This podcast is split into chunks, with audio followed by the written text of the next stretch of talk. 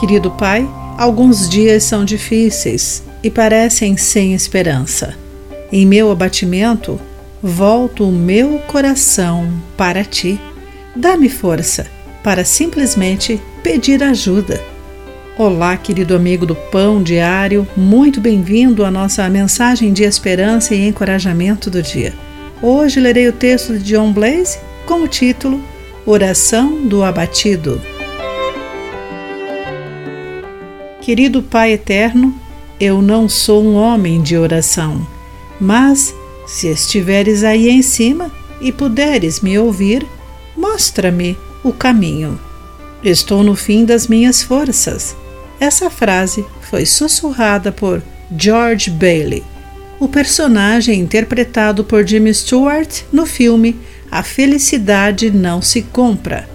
Na cena icônica, os olhos de Bailey se enchem de lágrimas que não faziam parte do roteiro, mas ao orar, Stuart disse que sentia a solidão e a desesperança das pessoas que não tinham para onde se voltar. Isso o tocou. A oração dele foi simplesmente: ajuda-me. É exatamente isso que está no Salmo 109. Davi estava no fim de suas forças, aflito e necessitado, seu coração ferido e seu corpo não passava de pele e osso. Ele estava desaparecendo como a sombra ao entardecer. E sentiu-se um motivo de zombaria aos olhos de seus acusadores. Em seu quebrantamento, ele não tinha mais para onde se voltar.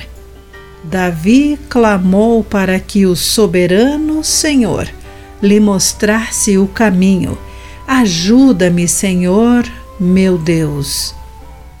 Há épocas em nossa vida em que, abatido, diz tudo. Nesses momentos, pode ser difícil saber o que orar.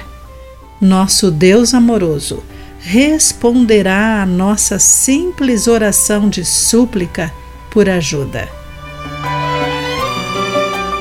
Querido amigo, quando foi a última vez que você se sentiu abatido pela vida? Se você tem um familiar ou amigo que atualmente se sente assim, como você pode ajudá-lo? Pense nisso. Aqui foi Clarice Fogaça com a mensagem do dia.